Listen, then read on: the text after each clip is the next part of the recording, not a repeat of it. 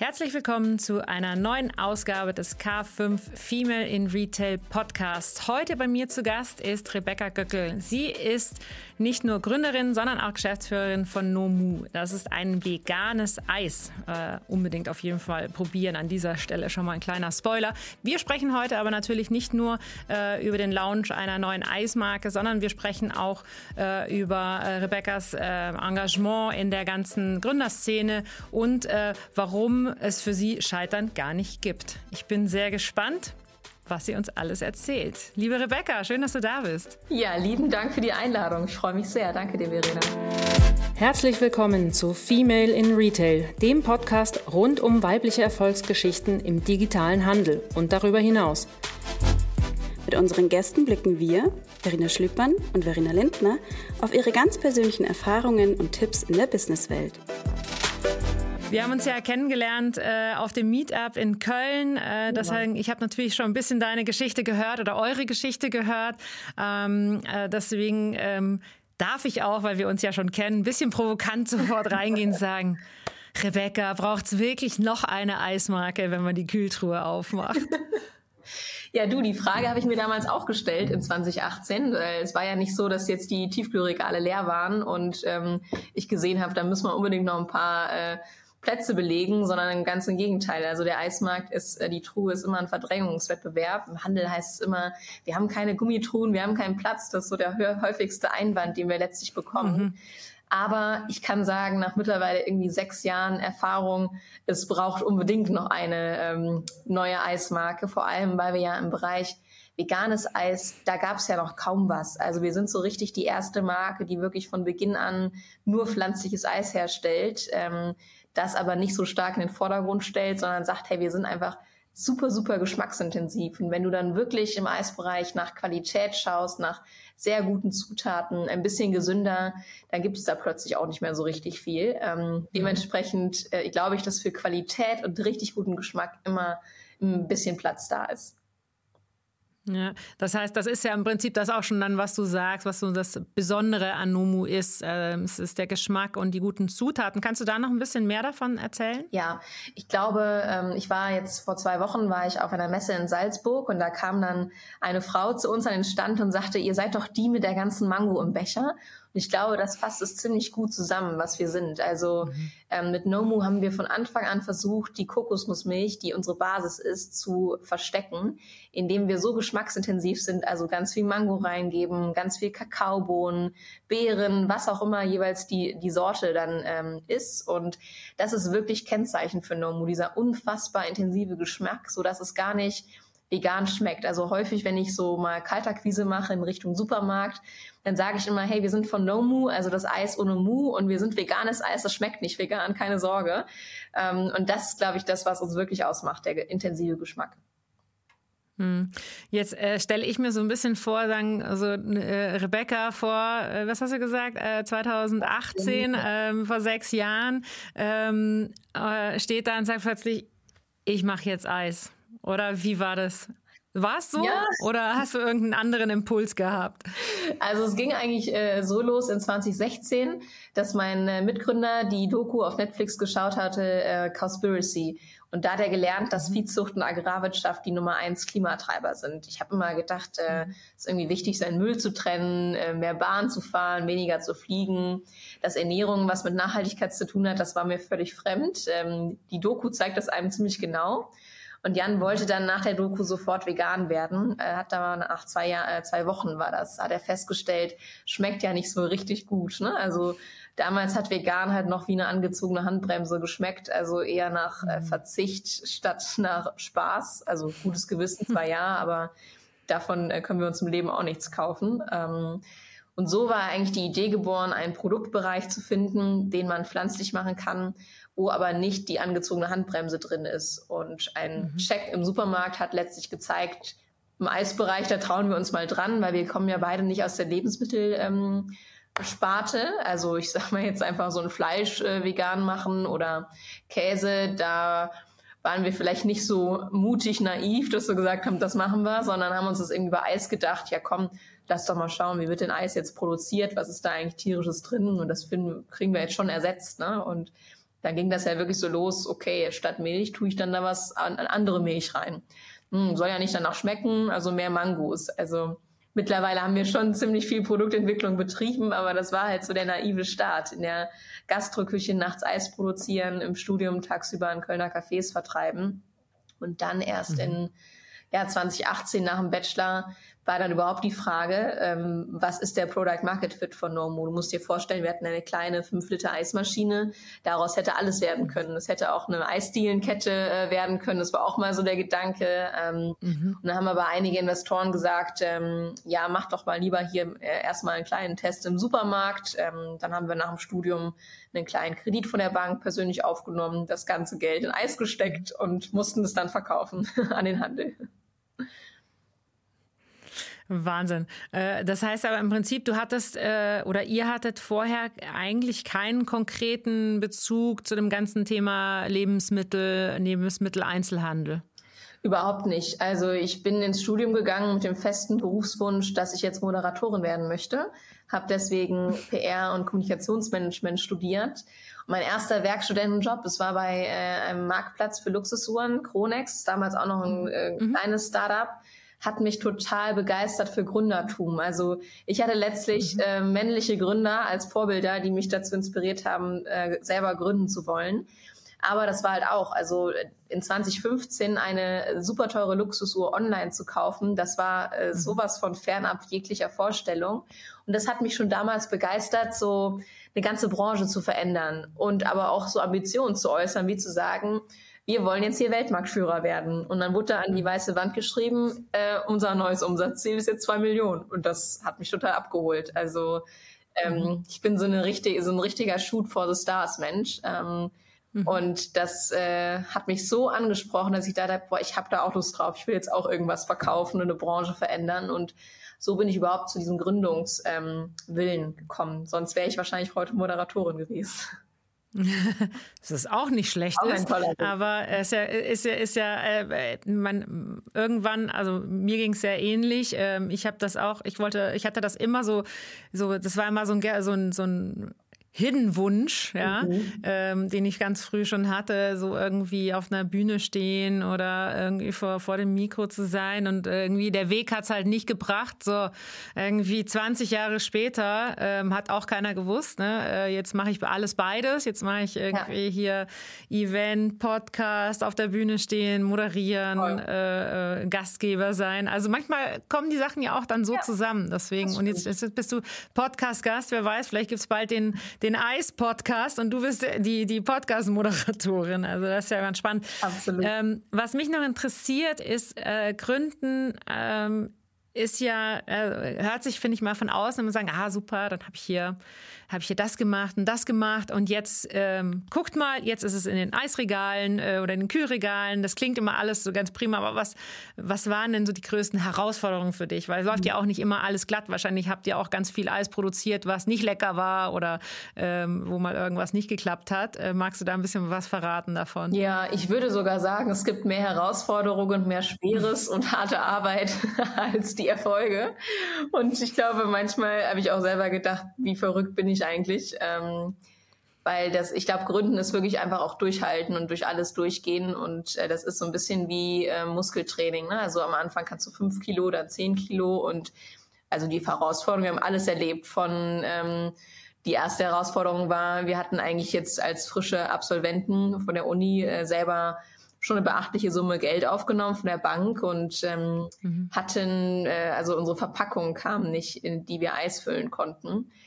Und die sollten eigentlich im Mai in den ersten 20 Supermärkten im Kölner, äh, im Kölner Raum sein. Und wir hatten aber keine Verpackungen, die wir Eis füllen konnten auf unbestimmte Zeit. Und die Frage ist ja auch, wie gut ist der deutsche Sommer, ne? Mhm. Und äh, es war irgendwann so, dass ich diesen Produzenten ständig anrief und er sagte, Frau Göcke, Sie sind ein Mickey-Maus-Kunde für mich. Ähm, ich habe ein Problem mit meinem Vorlieferanten, also Lieferketten, ne? Problematiken. Mhm. Kannte ich damals nicht. Dachte, wenn man das so plant, dann passiert das auch ähm, sodass wir die ersten 10.000 Verpackungen auch mit äh, Freunde und Familie im Garten meiner Eltern ähm, selber bestickert haben, um äh, okay, äh, rechtzeitig wow. in den Supermarkt zu kommen. Ne? Oder Ja. Sei das ähm, mal Engpässe bei bestimmten Sorten. Wir hatten mal früher äh, Erdnusseis, war ein unfassbarer Run, äh, zwei Wochen Ausverkauf von Erdnuss mitten im Sommer. Dann kommt ein LKW mit Erdnussmus, hat einen Unfall und ich habe nur noch Bilder, äh, wie die ganzen Erdnusseimer, Mooseimer ausgelaufen sind. Oder 2019, als wir ähm, Alnatura, Metro und Globus beliefern sollten, erstmalig. Wir kannten solche größeren Bestellmengen nicht, ähm, haben wir die alle im Mai beliefert und dann war unser Eislager leer äh, für, für den Sommer. Mhm. Und äh, Verpackungen brauchen einfach drei Monate, bis äh, sie neu nachkommen. Das heißt, wir hatten eigentlich kein Eis gehabt und haben dann mit einer Behindertenwerkstatt über 200.000 Becher wieder bestickert. Ähm, also lauter so, so Sachen, ne? auch mal natürlich äh, Finanzierung, äh, gerade Ukraine-Krieg, unfassbar äh, schwierig. Ähm, das erste Mal auch Menschen mal entlassen zu müssen, ist auch sehr hart. Ne? Oder ähm, falsche Agenturen zu heiern und Geld damit zu verbrennen. Also ich glaube, wir haben alles erlebt, was man erleben kann. Ähm, es ist einfach ein Ride. Also Mhm. Aber es gibt mir auch total viel Kraft und Gelassenheit, weil ich glaube einfach, wir können alles lösen, ähm, solange wir einfach resilienter werden. Ja, ja, und, und, und am Ende äh, wahrscheinlich ja auch dann das Produkt zu sehen, dass es ja angenommen wird vom Kunden, dass es da steht. Ähm, das ist ja auch dann wieder die Bestätigung dafür, dass du im Endeffekt alles richtig machst. Nur, dass der, der Weg ist halt, ist halt holperig und, und steinig und ähm, ähm, dieser, der, der Satz, äh, the, the overnight success took seven years, das ist, glaube ich, äh, das kann irgendwann jeder Gründer äh, unterschreiben, äh, weil man sieht erst immer oder meistens diesen letzten Sprung, mhm.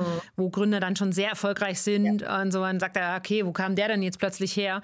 Aber dass der schon äh, genau wie ihr irgendwie Sticker, äh, äh, Verpackungen mit Stickern mhm. beklebt hat und ähm, äh, gerödelt hat und gebankt hat, das sind die Sachen, die man ja meistens gar nicht sieht. Absolut. Und deswegen erlebe ich auch viele erfolgreiche Gründer als unfassbar humble ähm, und sehr bodenständig. Mhm weil sie halt eben wissen, woher sie kommen und ähm, was sie alles an, an Sorgen auch mal mit nach Hause genommen haben, an Tränen, die vergossen wurden. Also es gab mal Zeiten, da habe ich eigentlich äh, morgens oder abends geweint, weil die Schwierigkeiten so groß waren. Ähm, und das waren Momente, wo ich einfach auch persönlich wachsen musste und äh, stärker werden musste. Ne? So, da war, musste ich vielleicht schon 20 Kilo heben, aber konnte nur 18. Ne? So, und das, da muss man einfach durch. Und das ist aber völlig fein, weil also das gibt einem so viel Persönlichkeitsentwicklung, Unternehmertum auch mit. Ähm, ich wollte es nicht, nicht missen.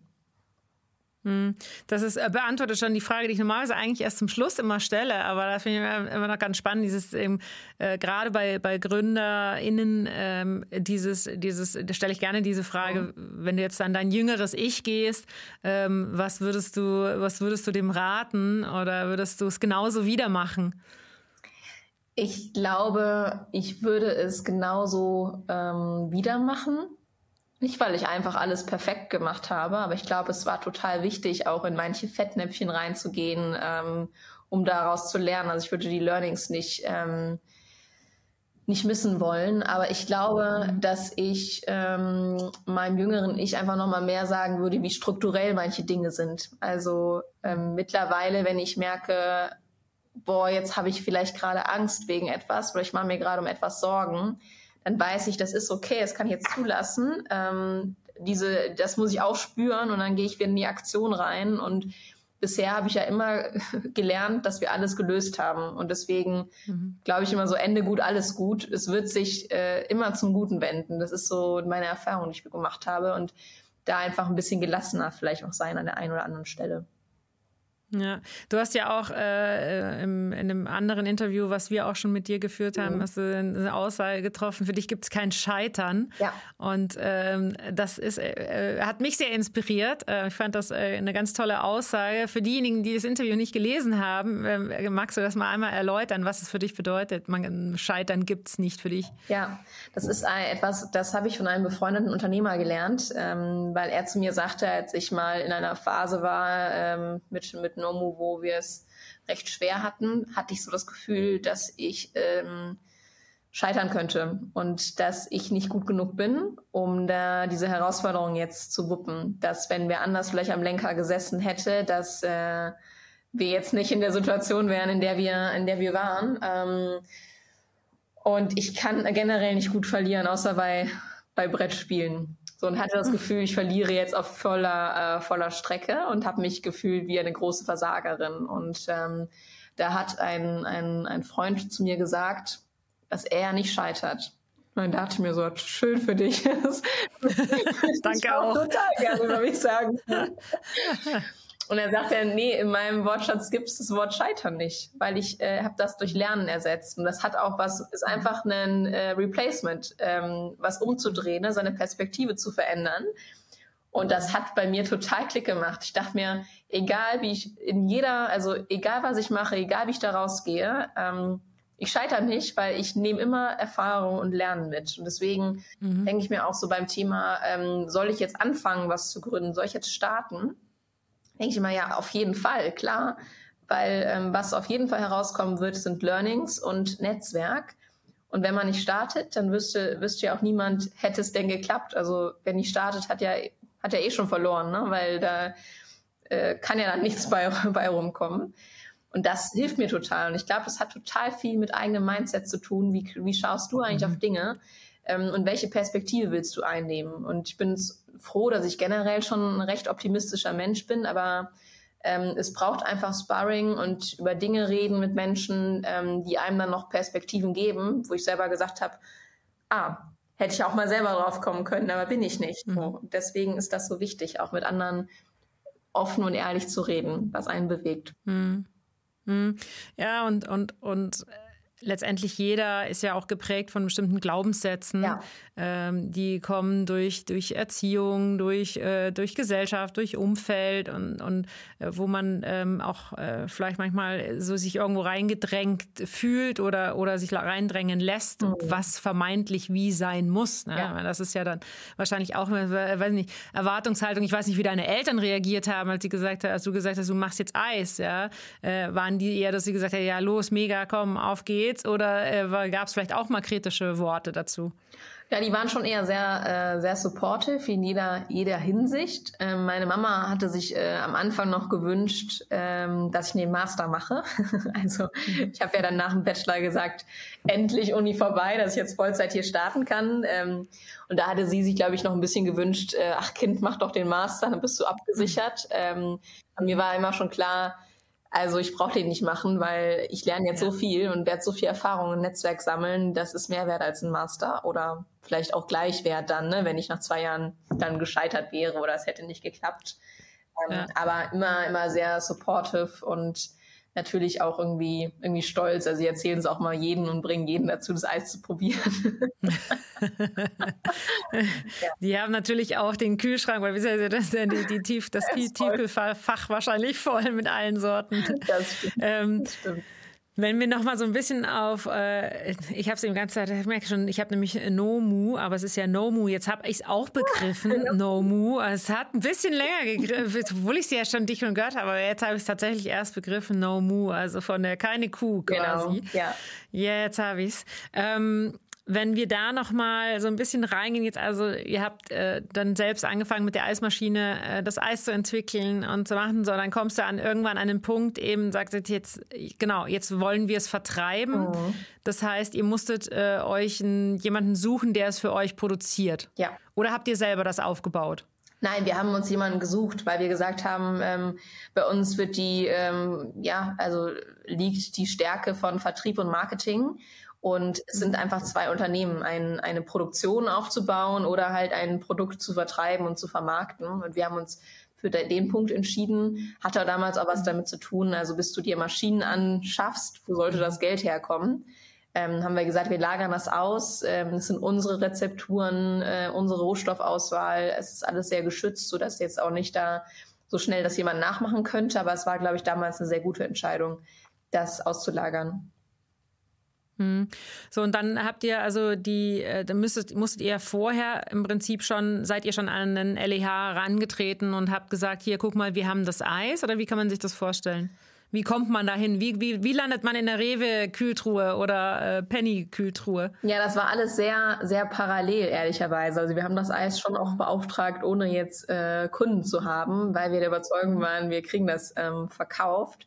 Und zwar ähm, hatte mir damals der ähm, Gründer von Just Spices, der Bela und der Flo, ein ähm, ein Vertriebsmitarbeiter von ihm erklärt, wie der Handel funktioniert. Und es gibt bei Rewe und Edeka so Franchiser, die haben einen Nachnamen ähm, dran.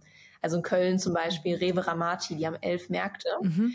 Und die können nämlich über ähm, ja, Sortimente zum Teil auch selbst entscheiden. Also ich kann quasi mit dem Rewe Ramati selber Geschäft machen. Ich kann den beliefern, ich kann mit ihm abrechnen. Ich brauche quasi die Rewe-Zentrale erstmal dafür gar nicht.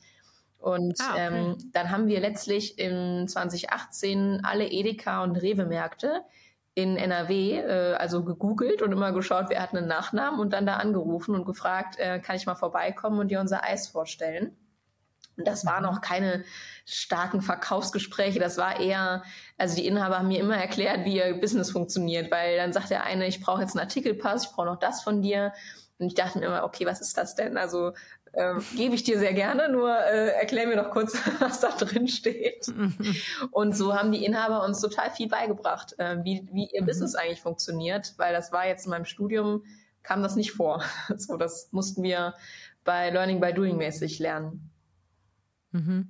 So, und dann habt ihr also die ersten Listungen gehabt und, ähm, und dann ähm, seid ihr, habt ihr angefangen, irgendwann in die Breite zu gehen und seid dann auch an die Zentralen rangetreten. Genau, das ist ein Modell. Also wenn du erstmal in einer ähm, Region, also sagen wir mal Rewe West, die haben so 500 Märkte hier in NRW, wenn du da halt dann so deine 30, 40 Inhaber belieferst und es läuft ziemlich gut, dann kannst du mal zur Zentrale gehen und sagen, schau doch mal auf die Verkaufszahlen, wie wäre es denn so, wenn ich mhm. jetzt mal all deine Rewe-Märkte beliefere? Und dann gibt es so eine genannte Streckenliste und dann kannst du auch Regiemärkte, also die die von einem Marktleiter oder Filialleiter geführt sind, ähm, akquirieren. Mhm.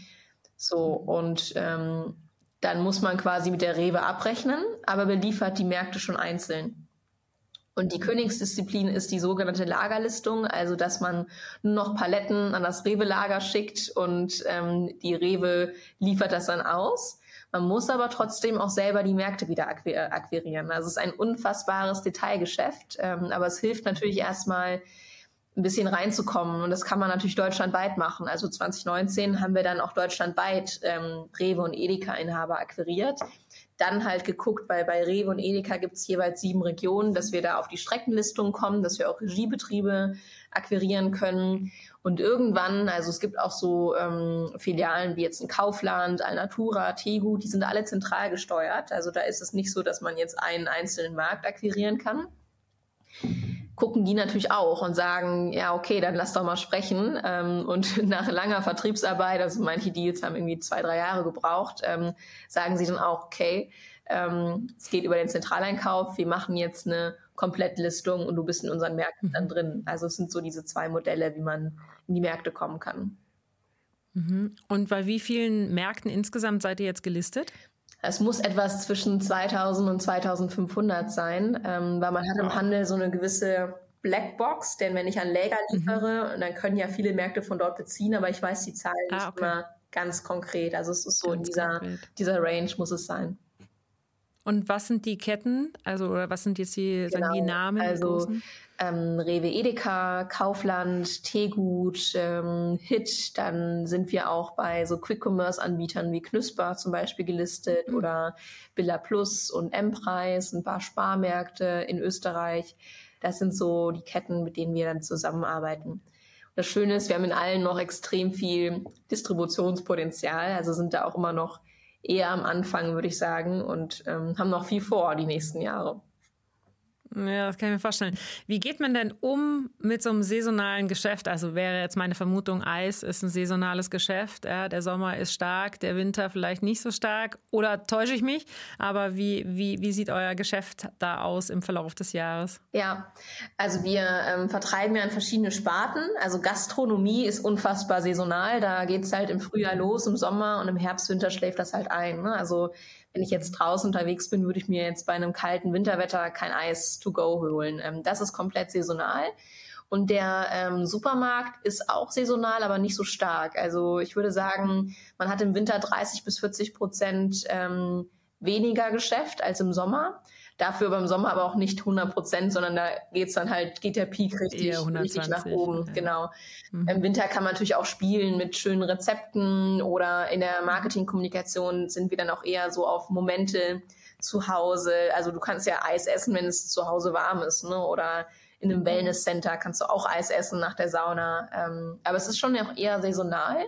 Und für mich ist aber immer High Season äh, in meiner operativen Arbeit im Herbst, Winter weil dann geht immer so, ich nenne das immer die Jagd, geht dann wieder los ähm, Richtung neue Zentralen, neue Kunden, ähm, weil das ist so ein bisschen, da wird halt äh, ja die neue Kollektion quasi besprochen. Das ja. kommt dann äh, im, im Frühjahr wieder in die Märkte, in die Regale rein.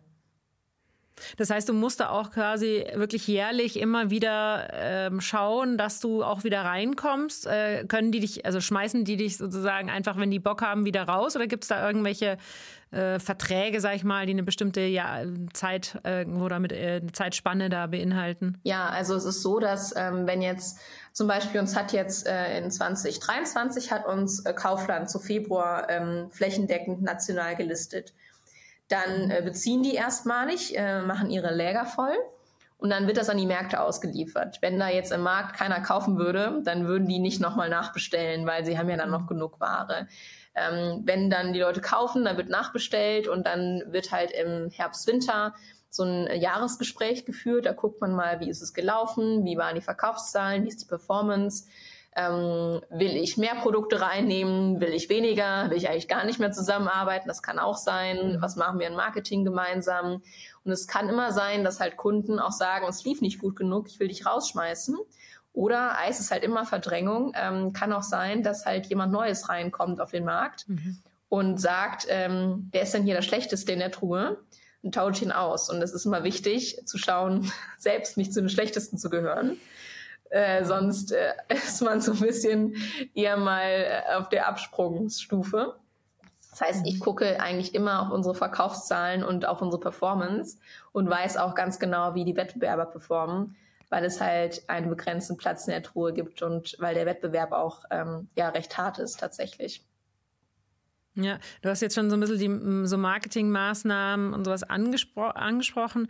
Ist das dann auch so, dass ihr sagt, jetzt, weil Eis ist ja genau, ist ja auch sowas, da ist ja schon eine Emotion damit verbunden, ja. finde ich. Es ist jetzt nicht wie, äh, weiß ich nicht, äh, Nudeln oder sonst irgendwas, wo du sagst, das ist schon so ein echtes Alltagsprodukt, so ein Eis gönnt man sich ja. ja. ja.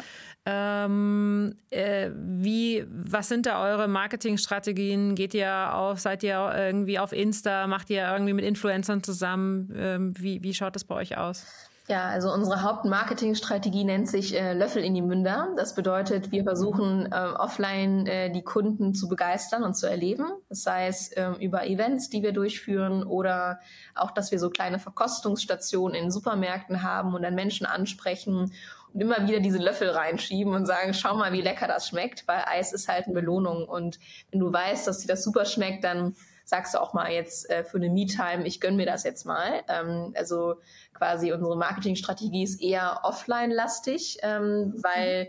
wir auch versuchen, unser Marketinggeld, das wir haben, möglichst auf äh, Umsatz auch zu münzen. Und was wir im Bereich Social Media machen, das läuft eher organisch ab. Also wir bespielen TikTok, Instagram, Facebook, LinkedIn, also die ganzen gängigen Kanäle, ähm, machen immer so kleine Kampagnen auch, zum Beispiel mit so kleinen limitierten Sorten, die es dann exklusiv nur im Online-Shop gibt, um gewisse Nachhaltigkeitsthemen auch zu spielen. Das machen wir aber viel eher organisch, sind da aber auch ganz gut unterwegs. Also wir haben jetzt ähm, fast 30.000 ähm, Follower auf Instagram und okay, damit wow. gehören wir schon eher zu den größeren Eismarken, mhm. Ähm, mhm. weil Eis äh, ist auch im Wettbewerb eigentlich meistens eher ein Offline-Thema im Bereich Marketing. Mhm. Und sowas wie Out of Home, das könnten wir uns jetzt halt leider noch nicht leisten. Ähm, das heißt, da versuchen wir eher so ein bisschen spitzer vorzugehen im Marketing. Ah, okay, verstehe.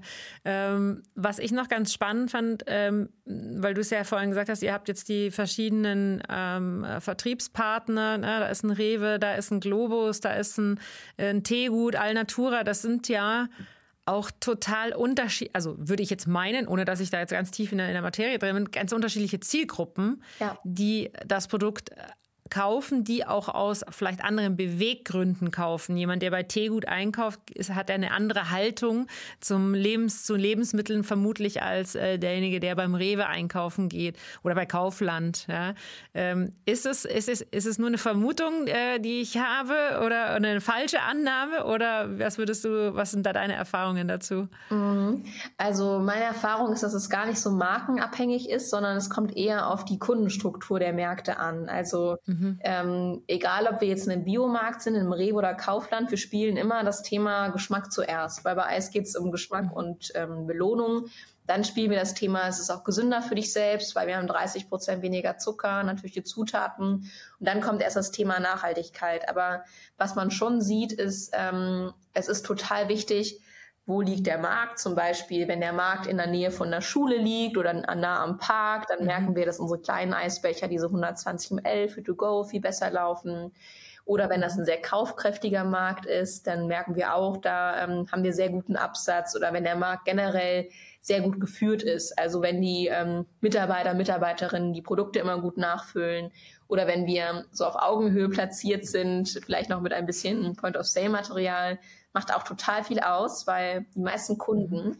die schauen halt ins Eisregal und denken so, hm, welche Sorte spricht mich denn jetzt an? Ne? Und dann ist ja auch wichtig, gesehen zu werden. Und ganz oben oder ganz unten oder wenn die Becher umgefallen sind, dann ist man meistens nicht so auffällig, wenn du mitten auf der Augenhöhe bist und da mhm. siehst du mhm. schon, das Mango-Eis äh, spricht dich irgendwie an. Das sind eher so Strukturen. Und also wo wir zum Beispiel gar nicht funktionieren, wäre jetzt so komplett ländlich ähm, wenig. Kaufkraft und alte Käuferstruktur. Ähm, davon halten wir uns fern. So, das, das sind eher so die ähm, Themen. Deswegen ist auch Quick Commerce mega spannend, weil äh, Quick Commerce, so wie Knusper zum Beispiel, wo du online deine Lebensmittel bestellst, ist eher eine jüngere ähm, Käuferstruktur, sehr städtisch oder ähm, höchstens noch vorstädtisch und auch eher Menschen, die sagen, ich probiere gerne mal was Neues aus, weil ja ihr Nutzerverhalten auch schon so ein bisschen ist von wegen, ich habe hier entweder wenig Zeit oder ne, ich bin offen für was Neues. Ähm, das funktioniert zum Beispiel auch sehr, sehr gut. Aber es hat viel, viel mehr damit zu tun, welche Struktur hat eigentlich der einzelne Markt oder wie hoch ist der Bio-Anteil, wie hoch ist der Vegan-Anteil im Supermarkt, als tatsächlich die eigene einzelne Kette dann einzelne Kette. Das heißt im Prinzip auch der, der regionale Unterschied. Also ja. ich, ich würde ja jetzt mal sagen, Berlin funktioniert zum Beispiel bestimmt besser mit einem veganen Eis als, ähm, weiß ich nicht, Augsburg oder so. Ja, sicherlich, genau. Auf jeden Fall auch. Also Berlin zum Beispiel oder ähm, so im Bereich Stuttgart, München, da merken wir, dass mhm. äh, da sind die Leute einfach kaufkräftig. Ne? Da ähm, zieht Bio auch nochmal so ein bisschen besser. Also das sind so feine Unterschiede, aber overall ähm, muss es eigentlich immer so sein, der Markt ähm, muss Kunden haben, die für solche Produkte wie unsere irgendwie affin sind. Hm. Seid ihr dann, dann im, ähm, wo liegt ihr dann im Preissegment oder im Preislevel?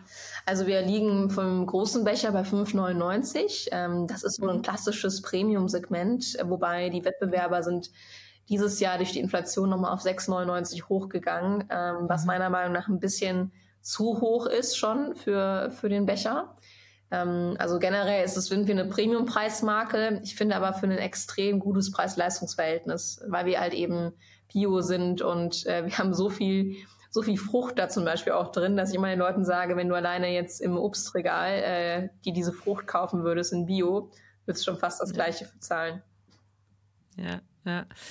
Ähm, jetzt äh, seid ihr, genau, euer, einer eurer USPs ist ja, äh, ihr verkauft zwar über den Geschmack, aber trotzdem ist es halt ein veganes Eis, ja. wo du sagst, da ist auch, gibt es auch gar nicht so ein großes Angebot.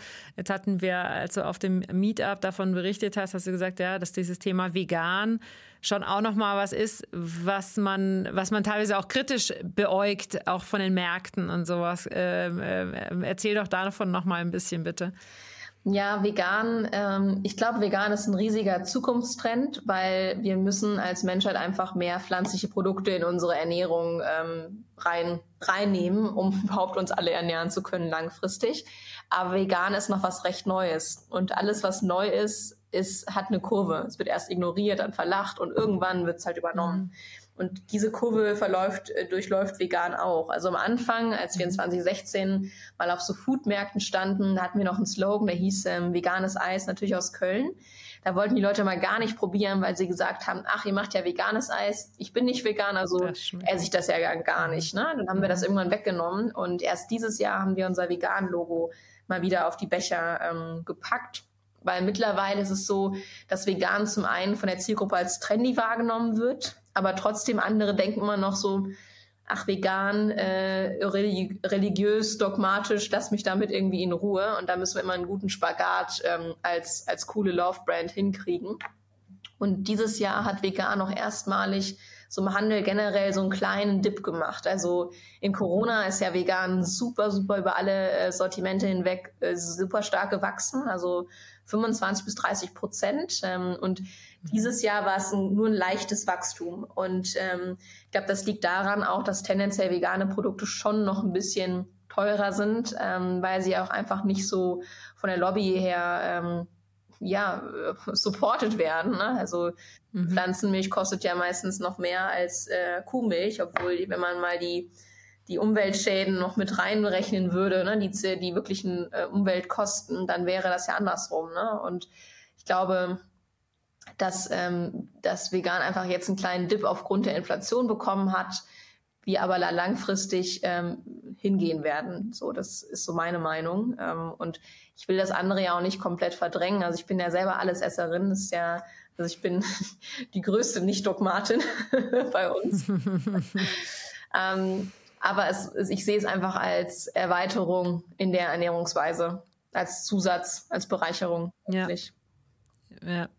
Ja, Im Endeffekt muss es sich wahrscheinlich auch etablieren als, ähm, genau, also die, die, Gewichtung muss sich ja über die Zeit verändern. Genau. Also dass eben dieses rein fleischlastige, ähm, dass es einfach Alternativprodukte, alternative pflanzliche Produkte ich bin auch der Allesesser. Ähm, insofern, äh, ich tue mich zum Beispiel total schwer, sagen, diesen vegane, ähm, vegane Wurst, äh, vegane, ähm, was dann, eine vegane Salami. Und das ist, also für einen Fleischesser ist es super schwierig, weil er sagt, okay, das ist, du hast immer diesen Vergleich. Mhm. Ja, und dadurch kommst du immer in diese Falle, die du ja auch schon beschrieben hast. Oh, das schmeckt nicht. Ja. ja. So weil du in deinem Kopf, ja, es ist ja, wir Menschen sind ja, ne, wir denken und wir wissen, na, okay, ich esse jetzt eine Salami und ich habe eine Erwartungshaltung, wie diese Salami schmeckt. Das ja. heißt, ich vergleiche sie. Und ich glaube, also ich als, als Fleischesser sage immer, das ist eigentlich der falsche, Ansatz. der falsche Ansatzpunkt, äh, mir einen Ersatz als mir, als dem Fleischesser ein Ersatzprodukt zu machen. Weil der möchte ja einfach nur, entweder möchte der seine Salami essen oder der möchte halt etwas anderes Pflanzliches essen. Ja. So, und deswegen äh, finde ich das äh, auch gerade im Moment äh, ganz, ganz spannend mit dem Thema äh, vegan, weil genau wie du sagst, es hat, hat halt so, ein, so einen negativen Beigeschmack. Absolut, absolut. Und deswegen ist mir bei No Moon auch ganz wichtig gewesen, dass wir auf keinen Fall irgendwie eine Zeigefingermarke sind, sondern wir sind einfach eine coole mhm. Marke, die richtig geiles Eis macht und wir sind vegan.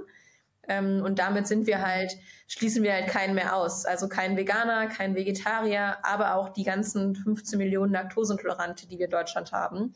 Äh, die muss man auch denken. Also die können ja eigentlich nur Sorbets essen. Klar. Und äh, denen ermöglichen wir halt letztlich auch dann äh, wieder richtig schön cremiges Eis zu genießen. Ja, absolut. Äh, jetzt seid ihr ja schon in den letzten Jahren doch äh, natürlich deutlich gewachsen, ja, weil man hört, in wie vielen Märkten ihr ähm, schon, schon präsent seid. Das ist ja irre.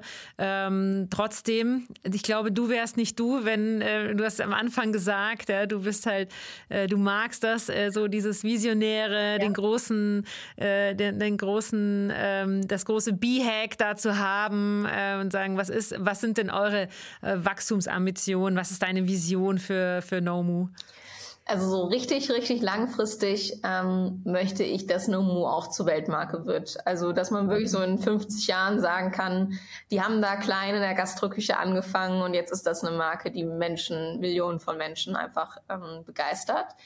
Und was zum Beispiel schon ähm, tolles Ziel wäre, wenn jetzt ähm, wir in zehn Jahren auf die Straße gehen und dann fragen wir eine Person, hey, kennst du eine Marke für veganes Eis? Dass die Leute automatisch sagen schon No Moo, weil wir einfach so mhm. top of mind sind. Ähm, das wäre ein tolles Ziel. Und letztlich ähm, ist unser Ziel als Marke dazu beizutragen, das neue Normal im Eisbereich zu etablieren. Und das neue Normal ist letztlich das, dass wir sagen, nur weil die letzten Jahr, Jahrhunderte Eis immer mit Eiern, Milch und Sahne produziert wurde, heißt das ja nicht, dass wir das auch die nächsten Jahrhunderte so machen. Wir haben eine Alternative. Wir können auch tolle Eisrezepturen haben ohne ähm, eben tierische Zutaten. Und es schmeckt trotzdem mhm. total lecker. Also ein bisschen so wie jetzt gerade sich dieses ganze Autoindustrie verändert von Verbrenner zu ähm, Elektro. Mhm. Und dass es halt eher so ist, dass quasi diese Milcheis-Varianten dann so handcrafted sind, vielleicht vom regionalen Bauernhof, ähm, dass das eher nicht die industrielle Masse letztlich ist, sondern dass es eher was noch was Feines ist, so feinkostmäßig ähm, fast mhm. schon zu sagen. Und jetzt so die Next Steps. Also nächstes Jahr wird es total spannend, weil wir ähm, bringen so Einzelstieleise raus und äh, versuchen uns mhm. damit auch in Tankstellen, was interessant wird. Es kommen neue Sorten von uns auf den Markt. Ähm, wir werden sicherlich nochmal die Distribution gut ausbauen in der gesamten Dachregion. Und das sind so die Next Steps, die wir jetzt ähm, gehen, so um diesem Schritt der Weltmarke ein bisschen ja, weiter zu kommen. Ein Stückchen näher zu kommen. genau, aber es braucht einfach seine Zeit und das habe ich auch gelernt. Also Auf jeden Fall. du hast halt ein, ein Imperium, hast du halt nicht in fünf Jahren gebaut, sondern das baust du vielleicht in 50 Jahren. Und das ist auch völlig in Ordnung so. Ja, absolut. Äh, um, um, so ein, äh, um so ein Imperium zu bauen, braucht man natürlich auch immer Knete. Ja. Und ähm, da nochmal so ein bisschen die Frage an dich. Äh, Ihr hattet euch ja einen Kredit geholt, am Anfang ganz klassisch Bankkredit, ähm, aber seid ihr mittlerweile auch finanziert mit Investoren oder wie, wie seid ihr, wie sagen, wie stemmt ihr euren Wachstum? Mhm. Ja, bei uns engagieren sich Business Angels und ein Family Office. Ähm, und wir werden auch sicherlich nochmal ähm, ein paar Business Angels mit, mit an Bord holen. Insbesondere halt in so eine Richtung, sag mal, Business Angels, die vielleicht noch helfen können im Bereich Marketing, im Bereich Distribution, die wirklich ähm, auch aus der Branche kommen und sich da gut auskennen. Also da wird sicherlich nochmal äh, ein bisschen was an, an Finanzierungsrunde bei uns passieren. Aber ja, das ist jetzt erstmal so der Weg gewesen, weil wir irgendwann gesagt haben, also erstens kriegen wir nicht so viel Geld von der Bank, wie wir benötigen. Und zweitens ist das ja auch äh, ja ein krasses finanzielles Risiko. Also diesen Kredit, den wir damals als ähm, ja, Absolventen aufgenommen haben, den haben wir dieses Jahr mhm. abgezahlt. Das war irgendwie ein cooles Gefühl. Mhm. Das glaube ich. Ja. Und ähm, ja, irgendwann halt dann zu sagen, ich gebe ein paar Anteile ab, damit äh, noch externes Kapital dann reinkommt. Ja, ja. Ist es denn äh, aus deiner Warte jetzt, wir wissen halt, 2023 war jetzt nicht äh, für keinen so das beste Jahr. Klar, es, es gibt äh, Firmen, bei denen es sehr gut gelaufen ist, aber auch sehr viele, bei denen es nicht so gut gelaufen oh. ist. Ist gerade das Thema Finanzierung bekommen. Äh, wie, wie, wie nimmst du das wahr? Ist, das, ist es schwieriger geworden? Ähm, kriegt man es noch oder wie ist da die Lage? Es ist extrem hart geworden. Also seit dem Ukraine-Krieg ähm, ist die neue Messgröße für Startups nicht mehr, äh, wie stark wächst du, sondern äh, bist du eigentlich schon profitabel? Das ist so die neue, neue Frage. Ähm, also früher hast du das Geld ja gefühlt hinterhergeschmissen bekommen. Das war total leicht. Und jetzt ist es sehr, sehr hart. Ähm, Geld ist im Markt. Es muss halt, man muss es nur bekommen. Und damit mit, ne, mit seinem Markt, mit dem Gründerteam, mit der Performance, die man zeigt, noch überzeugender sein. Ähm, und ich denke, das wird sich in ein gesundes Mittel einpendeln. Also vielleicht, wenn es jetzt gerade ein, einfach zu hart ist, war es vor zwei Jahren zu leicht. Wir müssen irgendwie in ein gesundes äh, Mittel kommen. Und ja. es ist mir aber auch wichtig, dass sich das wieder so ein bisschen äh, entspannt, weil einfach sonst haben wir in Deutschland das Problem, dass wir zu viel Innovation verlieren. Ähm, weil es funktioniert ja nicht. Oder junge Unternehmen, die tolle Ideen haben, die brauchen einfach ein bisschen Kapital, um zu zeigen, ja. was sie können. Ähm, und da habe ich ein bisschen Sorge vor, dass wir ganz viel Innovationsverlust haben werden, wenn wir im Kapitalmarkt nicht ein bisschen Entspannung sehen werden. Hm. Ja, aber wie du sagst, wahrscheinlich ähm, ist es auch so ein bisschen, ich, ich, ich habe es für mich immer so gesagt, äh, so ein Konsolidierungsjahr auch ja. jetzt gewesen, ähm, weil ich glaube, diese an, das, wie du es auch sagst, das andere Extrem mit jede Idee kriegt die Millionen hinterhergeschmissen, ja. ist, glaube ich, auch das falsche Signal. Denn ich glaube, es ist, man, auch jeder Gründer sollte sich schon vorher wirklich genügend Gedanken darüber machen, was, was, warum mache ich das, äh, was ist, was will ich damit erreichen und nicht nur sagen, ah, ich habe eine super Idee, lass mal anfangen. Ja. Also ich glaube, diese genau die die Mischung macht's, ja, so dieses nur auf Wachstum getrimmt haben wir gesehen jetzt, ähm, bringt am Ende auch niemandem was, aber kein Geld geben, hast du ja vollkommen recht, bringt dann am Ende auch nichts. Ja. Äh, deswegen ähm, bin auch gespannt, was 2024 kommt. Es war für uns ähm, jetzt auch äh, in der ganzen Retail-Branche, ne, ist, ja, ist, ja, ist ja das Gleiche, ist ja nicht nur im Startup-Bereich, mhm. sondern auch bei den Scale-Ups, die ja auch dann äh, irgendwann Finanzierungsrunden brauchen, ja. ähm, um nochmal weitere äh, Wachstumsschübe zu machen oder zu internationalisieren. Das wird ja bei euch vielleicht wahrscheinlich auch ein Thema irgendwann sein. Ähm, einfach mal zu sagen, jetzt raus aus dem Dachmarkt, dann in, in andere Länder zu gehen, mhm. das, das kannst du ja fast gar nicht alleine stemmen. Dafür brauchst du, dafür brauchst du Kapital, absolut so. Und ja. ähm, es kann immer auch Chancen geben, ne? die Besten setzen sich durch und ähm, dadurch ja. kannst du natürlich auch Plätze von anderen vielleicht mal bekommen. Also jede Schwierigkeit, das ist, muss man, es ist immer Yin-Yang. Jede Krise bringt dir so gut äh, Negatives wie auch Positives. Und es ist halt ähm, wichtig zu wissen, wir sitzen ja alle in einem Boot und ähm, ja. müssen uns da irgendwie durchmanövrieren. Ja. Ähm, wenn wir jetzt mal weggehen von, von äh, deinem äh, beruflichen Teil, es gibt ja auch noch die, die persönliche, die private Rebecca, die äh, persönliche Ziele verfolgt oder die sagen, was ist dir wichtig im Leben. Wenn man dir so ein bisschen folgt auf, auf LinkedIn und Co., dann, dann hört man oder kriegt man das nicht schon so mit. Aber was sind so der, deine Herzensthemen, die du neben deinem Business auch noch äh, gerne vorantreiben möchtest? Ja, also mein, mein Herzensthema ist wirklich, dass wir so als, ähm, ich sag mal so als Deutschland einfach noch mehr gute Ideen haben und insbesondere also äh, es hat mir eine, eine Followerin äh, diesen, äh, dieses Wort gegeben, diese Gender Founder Gap, ähm, dass wir die anfangen zu schließen, weil es ist ja so, dass wir immer noch viel zu wenige weibliche Gründerinnen haben, die Unternehmen ähm, gründen und Dementsprechend geht auch sehr, sehr viel mehr Investorenkapital in, äh, in rein männliche Teams. Also von einem Euro mhm. gehen 93 Cent in rein männliche Teams. Und also wenn ich nur äh, für eine, eine Frau ein Vorbild sein kann, die sagt, ähm, ich traue mich jetzt auch mal meine Idee irgendwie umzusetzen, dann hat sich das schon gelohnt, weil ich hatte damals männliche Vorbilder und äh, habe dann gründen wollen und vielleicht kann ich andere ermutigen, äh, diesen Weg mal zu gehen, weil egal wie es ausgeht, es ist total cool, was selber auf die Beine zu stellen und gibt einem äh, Freiheit wie Unfreiheit, also eigentlich beides. Aber es ist, äh, also ich würde es überhaupt nicht missen wollen, diese Entscheidung. Und da versuche ich einfach äh, Menschen zu inspirieren, aber auch Menschen im Angestellten-Dasein ähm, zu inspirieren, einfach mehr ihr Ding zu machen ähm, und das Beste aus sich selbst halt rauszuholen. Und dass sie vor allem wissen, so wenn ich was wirklich will, dann kann ich alles erreichen. Das ist so mein Glaubenssatz. Mhm. Ähm, mhm. Den würde ich gerne noch mehr Menschen irgendwie mitgeben.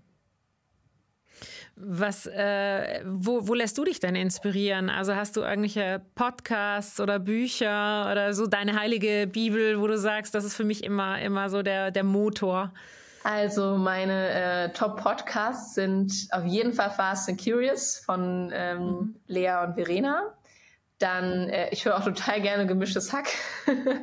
dann zum Test finde ich auch super. Ja. Und dann habe ich ähm, natürlich durch ähm, EO, also Entrepreneurs Organization, mhm. einen riesig guten Zugang zu ganz, ganz vielen tollen Unternehmerpersönlichkeiten. Ich habe auch eine eigene äh, Gruppe, mit denen ich mich dann wirklich äh, einmal im Monat auch treffe. Und das sind einfach Inspirations- und Energiequellen für mich. Ähm, und das ist mir auch selber wichtig, also viel Zeit mit Menschen zu verbringen, die mir Energie geben oder auch denen ich dann Energie gebe, aber wirklich so die Zeit mit den richtigen Menschen zu verbringen.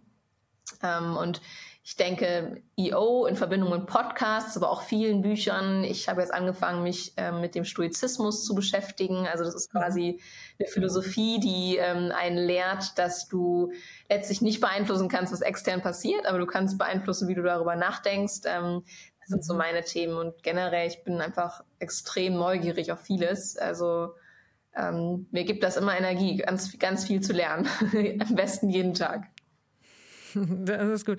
Das, das ist ein schöner, schöner Impuls, den man, den man noch mitgeben kann nach draußen. So dieses eigentlich immer neugierig zu bleiben, äh, was da passiert. Und äh, sehr interessant das, äh, mit dem Stoizismus. Das, äh, da, da wäre ich auch nochmal auf. Das ist, ja, genau. Also äh, die Haltung zu dem, was um einen rum passiert, ähm, damit kann man ja unheimlich viel bewegen dann am Ende. Das finde ich, finde ich sehr, sehr spannend. Mhm. Du hast jetzt gerade schon gesagt, ja, EO ist ein Teil davon. Jetzt muss ich natürlich zum Schluss noch sagen, ich muss auch ein bisschen Eigenwerbung für uns machen. Gehst du auf Konferenzen? Äh, zu wenig, tatsächlich. Also, ähm, ich gehe ehrlicher, also ehrlicherweise, wenn ich jetzt wirklich ehrlich bin, ähm, gebe ich mir selbst nie die Zeit, einfach als mhm. ähm, Rebecca, die das interessant findet, auf eine Konferenz zu gehen. Also entweder du siehst mich auf einer Veranstaltung, weil wir da selber ausstellen oder äh, ist ja. quasi eine Messe, oder weil ich da selber an einem Panel oder Speaking teilnehme. Aber auf eine Konferenz ja. einfach so zu gehen, das gestehe ich mir nie zu, weil ich immer denke, weil ich operativ noch so hart drin bin, dass ich immer sage, ich habe da keine Zeit für. Ähm, und das ist vielleicht was, was ich auch für 24 mir mal vornehmen sollte, weil das ist auch eine riesige Inspirationsquelle und ich ähm, gestehe mir, ich erlaube mir das selber irgendwie nicht, mir die Zeit dafür zu nehmen, mhm. auch wenn das das heißt, dann musst du natürlich schon, also auf jeden Fall den 25. und 26. Juni ja. dir bitte dick und fett im äh, Kalender markieren. Da ist dann die unsere K5 Future Retail Konferenz in Berlin. Und ähm, das würde mich sehr freuen, wenn du da, vielleicht bist du auch, Teil, äh, auch Speakerin, aber wenn du dir vor allem vornimmst, als Teilnehmerin zu kommen und äh, genau das nutzt. Ähm, ich glaube auch die, die Kraft des des persönlichen Vernetzens, ja. des persönlichen Austauschs. Ich meine, ich mache das jetzt seit zehn Jahren ähm, mit der K5, äh, ist einfach ein, ein ein, ein unverzichtbarer äh, Wert äh, oder Mehrwert, äh, genau, aber man muss sich die Zeit finden. Und deswegen, ja.